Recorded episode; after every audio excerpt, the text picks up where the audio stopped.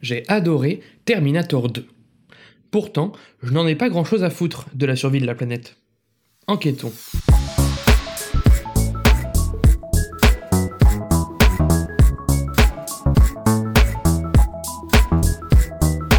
Salut et bienvenue dans ce 32e numéro de Comment c'est raconté, le podcast qui déconstruit les scénarios un dimanche sur deux. Aujourd'hui, cure d'explosions et d'effets spéciaux avec le film d'action science-fiction Terminator 2 Le Jugement Dernier, écrit par James Cameron et William Wisher Jr., réalisé par James Cameron et sorti au cinéma en octobre 91 nous nous interrogerons ici sur la place qu'occupent les interactions humaines dans les blockbusters à succès.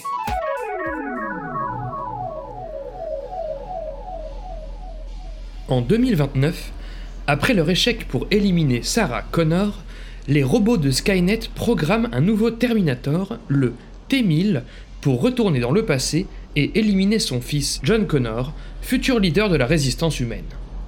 Ce dernier programme en 2029 un autre cyborg, le T800, et l'envoie également en 1995 pour le protéger. Une seule question déterminera le sort de l'humanité, laquelle des deux machines trouvera le jeune John la première? Extrait de la bande-annonce.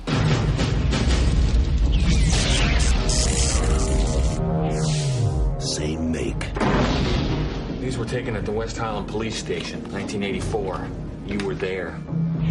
Same model. These were taken today. You have to let me see my son. He's in great danger. New mission. Once, he was programmed to destroy the future. You don't know what it's like to try to kill one of these things. Now, his mission Get down. is to protect it. Mom! Come with me if you want to live. Au cas où vous auriez vécu toute votre vie dans une grotte, attention, spoiler. Le plus souvent, quand on choisit de regarder un blockbuster, c'est pour ce que l'affiche nous promet. Des explosions, des combats, des courses-poursuites, des effets spéciaux, somme toute du spectacle. On a envie d'un film qui se regarde tout seul. Paradoxalement, une fois devant notre écran, tous ces paramètres ne jouent qu'un rôle limité dans notre appréciation de l'œuvre.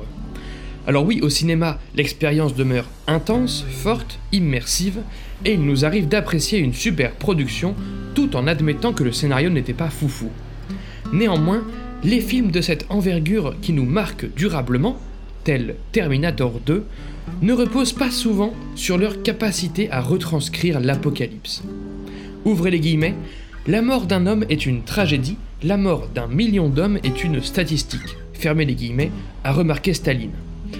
Comment avoir la moindre empathie pour une masse de personnes inidentifiables disparaissant dans les cauchemars de Sarah Connor en prévision d'une fin du monde imminente?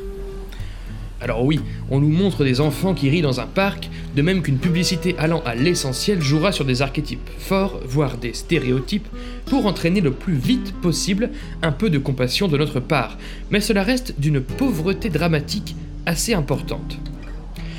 J'ai développé, dans l'épisode du podcast dédié à Gravity, la différence entre intrigue et histoire. Pour rappel, la première comprend les péripéties externes du récit, tandis que la seconde comprend l'aspect humain du récit, régulièrement associé à l'évolution comportementale du protagoniste, à ses problèmes internes. Dans Terminator 2, l'intrigue serait de sauver le monde en stoppant les travaux de l'entreprise Cyberdyne, à l'origine des puces électroniques de robots tueurs. Cette intrigue comporte quelques sous-intrigues telles que protéger John Connor, libérer Sarah Connor ou encore retrouver l'inventeur de la fameuse puce électronique. Et pour l'histoire J'aurais tendance à dire qu'elle est multiple. Il y a le jeune John Connor, adopté et délinquant, qui doit pallier à son manque de repères. Il y a le robot T-800, incarné par Schwarzenegger, qui doit apprendre à régler ses problèmes autrement qu'en tuant. Et il y a Sarah Connor, incarnée par Hamilton, qui doit survivre à la torture psychologique et physique qu'on lui inflige en hôpital psychiatrique. Pour rappel, le personnel médical est persuadé que les visions de fin du monde de la jeune femme ne sont le fruit que de délires de persécution. Cependant, Peut-on vraiment résumer toute la portée émotionnelle de Terminator 2 aux histoires que je viens d'énoncer? Je dirais pas tellement. Le sort de Sarah Connor m'a profondément ému, la maladresse du T-800 m'a amusé à de nombreuses reprises, la délinquance croissante de John Connor m'a attristé. Mais la portée émotionnelle du film ne fait que prendre racine dans ces histoires. Ce n'est pas là que son tronc se développe. Le titre de cet épisode, ainsi que mon introduction, vous auront indiqué où je veux en venir. Il ne faut pas sombrer dans une grille de lecture cloisonnant les problématiques de chaque personnage. Il ne faut pas les considérer indépendamment. Nous évoquions dans le premier numéro du podcast dédié au film Locke la remarque d'Yves Lavandier dans sa dramaturgie, comme quoi l'être humain n'existe qu'en situation, qu'en mouvement par rapport aux autres. Nous évoquions par ailleurs, dans le numéro du podcast dédié au sens de la fête, l'importance de tisser un réseau de personnages où chacun miroite, complète ou contredit les autres.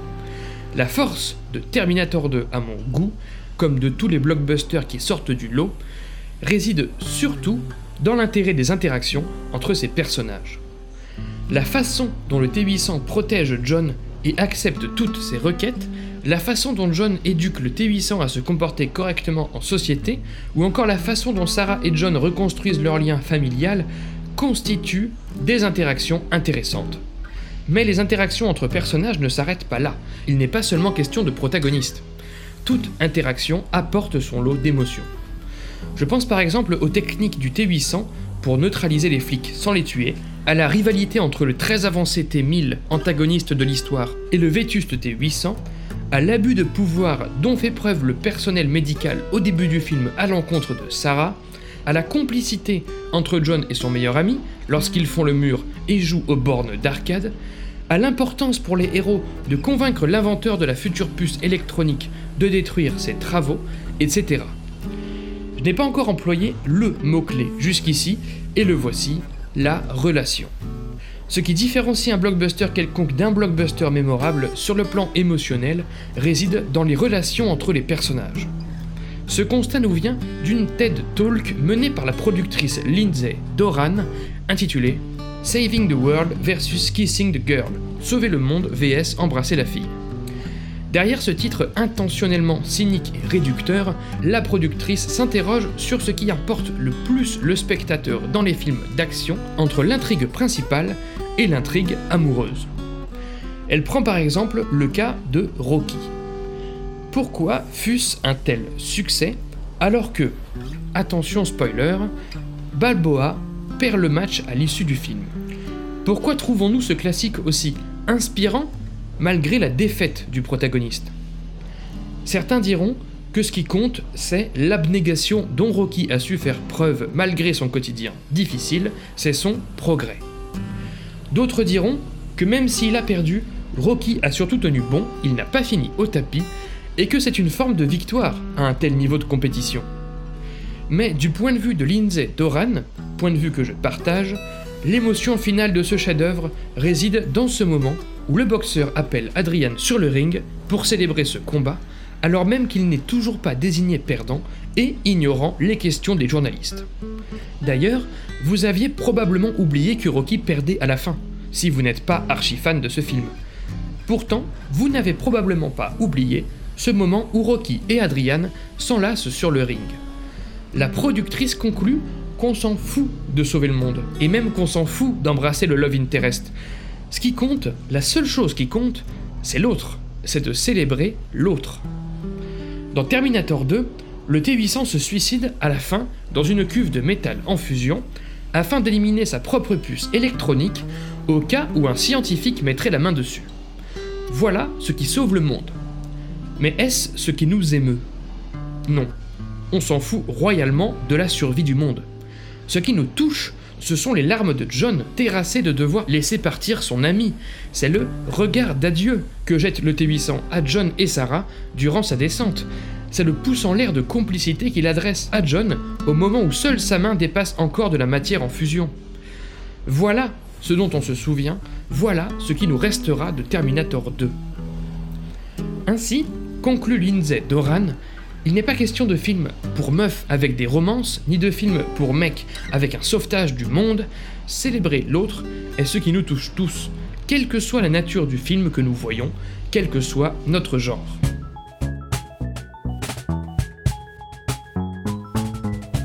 read people that you like um, and try to figure out why you like them. And when you see something or read something you don't like, try to figure out why you don't like that. Be a diagnostician. Voilà, on est tous d'accord, ce qui compte, ce sont les relations entre les personnages. Mais du coup, qu'est-ce qui constitue des représentations fortes et convaincantes de relations? Suffit-il de montrer deux personnes complices, deux personnes qui s'aiment, deux personnes qui se détestent? J'ai trouvé deux réponses à cette question. En premier lieu, nous évoquions dans l'épisode du podcast dédié à Juste la fin du monde cette remarque tirée de l'anti-manuel cahiers du cinéma un film approfondit l'énigme d'un affect. Alors, un affect, ça peut être plein de trucs. Nous en parlions en analysant Amour d'Anneke. Disons que fondamentalement, c'est un état de plaisir ou de déplaisir. Ainsi, un film approfondit l'énigme d'un état de plaisir ou de déplaisir. Et s'il y a bien une énigme de ce type que questionne Terminator 2, c'est justement celle de la relation entre le T-800 et John, et plus généralement celle de la relation entre le T-800 et les humains. John est tantôt malmené par la violence et l'autorité du T-800, tantôt amusé par sa méconnaissance des impératifs sociaux, et tantôt enjoué de participer à des gunfights avec lui. En fait, l'énigme, ce sont les conséquences d'une relation entre une intelligence artificielle et des êtres humains. Voilà ce qu'il pouvait y avoir de vraiment intéressant et original à l'époque de la sortie de Terminator 2. Et encore aujourd'hui d'ailleurs, même si plein d'œuvres se sont penchées sur la question depuis, à leur façon. Ainsi, on part d'un rapport froid et formel entre John et le T-800 pour glisser vers une complicité touchante, et enfin, le spectateur s'émeut de leur séparation, donc de leur attachement. Mais, si ce chef-d'œuvre nous touche par le traitement d'un affect énigmatique, il demeure très semblable à la majorité des œuvres de fiction sur le plan relationnel. Nous l'avons souvent évoqué, notamment dans l'épisode du podcast dédié à Old Boy, ce n'est pas sur le plan émotionnel qu'une œuvre déploie généralement son originalité. Dès l'Antiquité, Aristote remarquait dans son traité poétique qu'une représentation dramatique propose des actions accomplies par des personnes qui entretiennent entre eux des relations de haine, d'indifférence ou d'alliance. En gros, une histoire, ce sont des gens qui s'apprécient, qui se détestent ou qui se foutent les uns des autres. Plus encore, Aristote précise que la relation idéale pour susciter la pitié du spectateur est celle de l'alliance. Quoi de plus touchant que de voir des personnes qui s'aiment se soutenir, et ensuite quoi de plus triste que d'en voir un trahir les autres Je pense par exemple, concernant Terminator 2, à la scène juste après que le T-800 et John ont sauvé Sarah au milieu du film. Les trois se réfugient dans une station-service désaffectée et Sarah répare le T800. Ce faisant, elle lui retire la puce électronique de sa tête, ce qui fige momentanément le robot. Sarah part avec la puce et soudain s'apprête à la détruire avant que John ne la retienne in extremis. Sarah trahit le T800 car elle n'a pas confiance en lui, vu qu'un autre T800 l'a traqué dans le premier film. John, de son côté, implore sa mère de ne pas tuer son ami, car oui, il considère le robot comme un ami. Enfin, si Sarah achève cet acte irrévocable, elle enterrera sa relation avec son fils, pourtant déjà fragile, puisque ce dernier lui en voudra éternellement. Cette scène constitue un moment incroyablement fort du récit, nous sommes suspendus à la décision de Sarah, pourtant ce n'est rien de plus qu'un fossé creusé entre des personnages entretenant une relation d'alliance. C'est donc tout à fait banal dans son livre The TV Showrunner's Roadmap, qu'on pourrait traduire par la carte routière du directeur de collection des séries TV, le scénariste Neil Lando prolonge encore la remarque d'Aristote en établissant que toutes les séries parlent de la famille. Point. À titre personnel, je serais tenté d'appliquer cette grille de lecture à l'ensemble des histoires et pas seulement aux séries. Dans Terminator 2, Sarah est la mère biologique de John. Ça, d'accord mais beaucoup de relations entre les personnages revêtent un archétype de relation familiale. Quand le T-800 protège John et fait preuve d'autorité, il incarne une forme de figure parentale à son égard. Réciproquement, quand John indique au T800 comment se comporter en société, il incarne également une forme de figure parentale. Durant une scène de course-poursuite, Sarah et le T800 tirent sur le T1000 depuis l'avant de la voiture, tandis que John recharge les armes sur la banquette arrière, puis les leur rend. Cette complicité dans l'adversité nous les présente symboliquement comme une famille fusionnelle, dont on s'attristerait qu'elle soit séparée, ou dont on redoute que l'un soit blessé sous le regard des autres. Lorsque les trois compères retrouvent d'anciennes connaissances de Sarah dans le désert, cette dernière leur prétend même que le T800 est un certain oncle Bob. Si une histoire ne parle pas expressément de famille, les rapports qu'entretiennent les personnages principaux peuvent rappeler ceux d'une famille. Un buddy movie fonctionne souvent comme un vieux couple ou un jeune couple. Un personnage d'employé face à son responsable cherchera parfois l'approbation comme il la chercherait face à un parent. Bref, Neil Lando remarque que la dynamique familiale est partout dans la fiction, à partir du moment où un personnage perçoit la figure d'un membre de la famille chez quelqu'un d'autre. Dans Terminator 2, la scène dont nous parlions où Sarah compte tuer le T-800 est typique de cet instant où un inconnu pénètre le cercle familial et qu'il se voit soumis à l'approbation des parents. Sarah acceptera-t-elle que le T-800 intègre la famille se demande-t-on? John est pour, elle est contre. En fait, c'est un peu comme s'il présentait un pote à sa mère. Finalement, pour conclure cette étude, les blockbusters et films d'action qui nous marquent, si ce ne sont les films qui nous marquent d'une manière générale, reposent avant tout sur des relations fortes entre personnages. Si ces relations nous intéressent parfois pour leur nature énigmatique et originale, elles peuvent parfaitement reposer sur de simples alliances, voire tout bêtement sur des archétypes de rôles familiaux. Et je me permets un petit peu de méta en remarquant que James Cameron apporte à Terminator 2, comparé aux superproductions moyennes, ce que John Connor apporte au T-800, comparé aux autres robots guerriers, de l'humanité. Fondu au noir pour ce 32e numéro de Comment c'est raconté. Merci pour votre écoute, j'espère qu'il vous a intéressé. Retrouvez toutes les sources de cet épisode et tous les liens du podcast dans la description et sur ccrpodcast.fr, dont Facebook, Instagram, SoundCloud, Spotify, tout ça, mais encore et surtout Apple Podcast. Pour ce dernier, je vous invite à laisser 5 étoiles et un commentaire, c'est très important pour le référencement du podcast. Podcast dont l'habillage musical était signé Rémi Le Sueur, je le rappelle, et le Dautry Conta remercie. N'oubliez pas qu'une retranscription de chaque numéro de Comment c'est raconté est disponible sur Medium pour pouvoir lire ces analyses à tête reposée.